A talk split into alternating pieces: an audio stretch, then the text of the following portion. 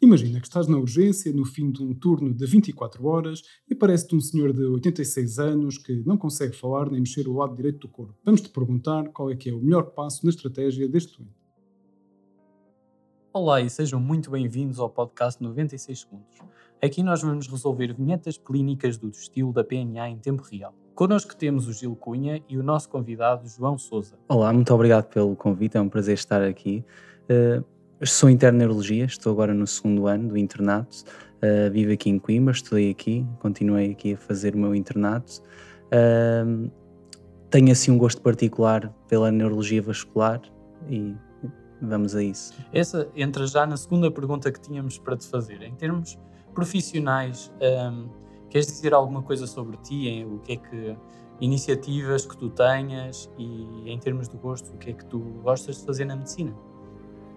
O que atrai muito a investigação clínica e a evidência e, e, estudos clínicos, ensaios clínicos, e isso também foi uma, das coisas que motivou-me para ir para a neurologia, que é uma área em explosão nessa matéria.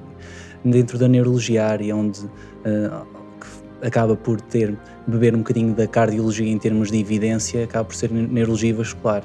Por isso acaba também essa área ser aquela que eu mais acarinho. For, fora isso, colaboro com a ECOS, uh, que é uma empresa que uh, também trabalha no ensino para, para PNA. Olha, e fora da medicina, o que é que tu gostas de fazer? Sou um praticante assíduo do CrossFit, uh, é assim um bocadinho o meu hobby fora da medicina, é assim um, um desporto diversificado e que dá aquela libertação de endorfinas que é altamente viciante e que eu aconselho a toda a gente. Portanto, o João Nuno é cinturão negro de judo e depois vocês no fim do episódio vão fazer uma luta, ok? Um homem de 87 anos, destro, previamente autónomo, apresenta-se no serviço de urgência com episódio súbito e mantido de dificuldade na fala desde há uma hora e que é acompanhado de dormência e fraqueza no lado direito do corpo. Ele está a tomar aspirina 100mg desde há seis meses.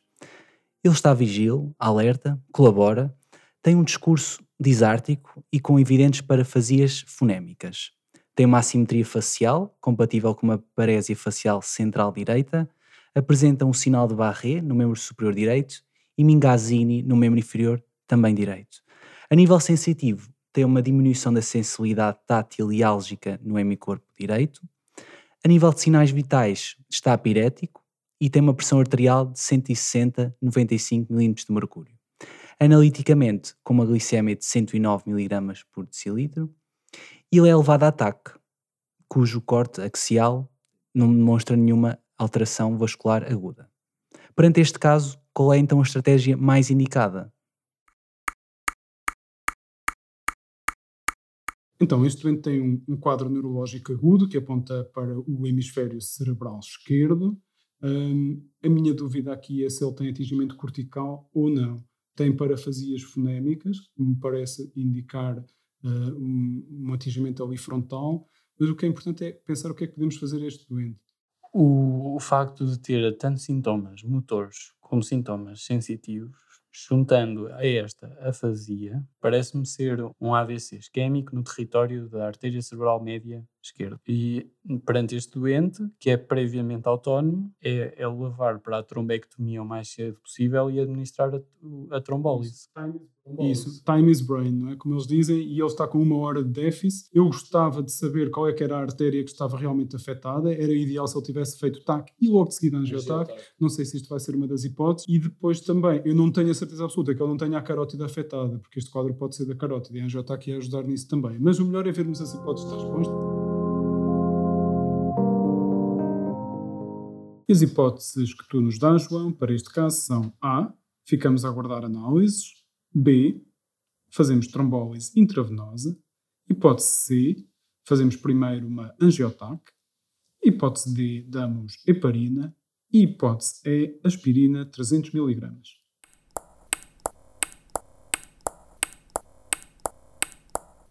Nós temos que decidir muito rapidamente neste homem, porque quanto mais tempo passa, maior a probabilidade de ele fazer um infarto grande, que ainda não tem. Por isso, não vamos aguardar análises, não vamos dar heparina nem aspirina. Aqui a dúvida é se fazemos já a, a trombólise ou se confirmamos o local da oclusão com angiotac. João Nuno, o que é que te parece?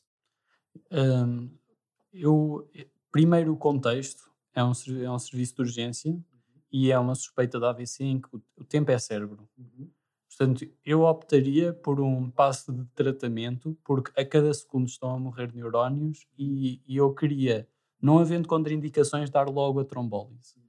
Este doente, se tiver possibilidade de fazer uma trombectomia, acho que devia fazer. Como é que nós descobrimos isso? Com a angiotac. Eu acho que primeiro dava a fibrinólise e depois fazia angiotac para saber se ele é candidato Mas parece que ele não tenha aqui nenhuma contraindicação escondida, uh, por exemplo, a aspirina, que não parece Uh, vamos ver então. Pois, eu não, não tenho na minha cabeça todas as contraindicações, eu, eu acho que a aspirina não é. Uh, ou antecedentes de AVC hemorrágico, neoplasias, não tem uma hipertensão assim tão alta, eu, ele não tinha usado esses antecedentes. Vamos lá, vamos optar pela opção B, trombólise, não sabemos se está certo, vamos perguntar aqui ao nosso convidado, João, qual é a opção certa? E a resposta certa é precisamente iniciar a trombólise, e sim, isso depois uh, avançar para angiotac e se tivermos então uma oclusão num vaso que seja abordável uh, e que seja proximal, então aí sim avançar para uma trombectomia. Uh, e é isso mesmo que nós fazemos na prática. Não há hemorragia, temos suspeita de AVC agudo, isquémico, damos a trombólise e depois avançamos para angiotac. Isto é tudo feito na, na TAC. O doente está na TAC, é, é, dado bolos e depois angiotac. João, qual é então o objetivo educacional principal desta pergunta? O, o objetivo principal é mostrar que nós, perante um AVC isquémico agudo, nós queremos, temos dois tratamentos a oferecer, trombose e trombectomia, e nós queremos ao máximo oferecê-los a ambos e oferecê-los com o mais curto espaço de tempo possível. Temos uma boa janela, podemos ir até às 4 horas e meia, aqui tínhamos só uma hora, por isso vamos para a trombólise o mais rápido possível e depois, mediante o resultado da angiotac, logo veremos se conseguimos também ir para a trombectomia. João, este doente estava a tomar uma aspirina há seis meses. Foi porque ele teve um AVC há seis meses? Foi porque ele teve um infarto há seis meses? O que é que tu estavas a pensar quando escreveste esta informação?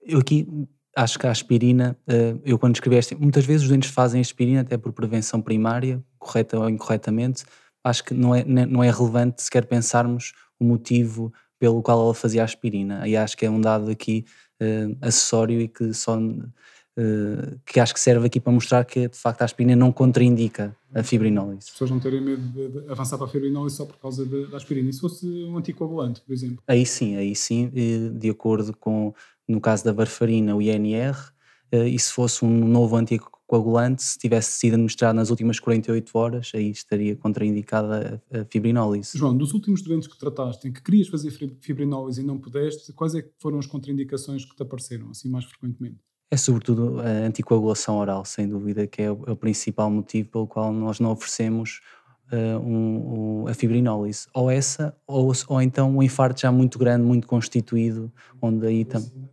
Outro objetivo educacional secundário deste caso seria, é uh, dizer que a presença de um ataque normal nas primeiras horas não exclui um, um infarto até extenso, que aí o que manda não é ataque, é mas sim a clínica. Exatamente, acho que aqui, a, a, a, o, aliás, o principal objetivo de ataque no AVC uh, isquémico agudo uh, é excluir a hemorragia. Esse é o nosso objetivo, é que não, excluir a hemorragia.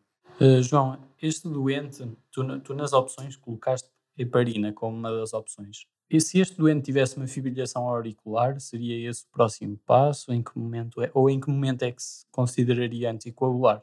A, a heparina aqui nunca seria uma opção, mesmo numa, numa, numa estratégia de prevenção vascular secundária, no caso dele vir a ter uma, uma fibrilação auricular, a heparina não tem aqui um lugar na, preven na prevenção. Portanto, ser, seria no dia a seguir ou uma semana depois? Há um risco grande de transformação hemorrágica, não é? Principalmente com estes tratamentos, trombólise, trombectomia. Exatamente. Aqui dependeria de ataque de controle às 24 horas, uh, a decisão de iniciar ou não uh, uh, qualquer antitrombótico.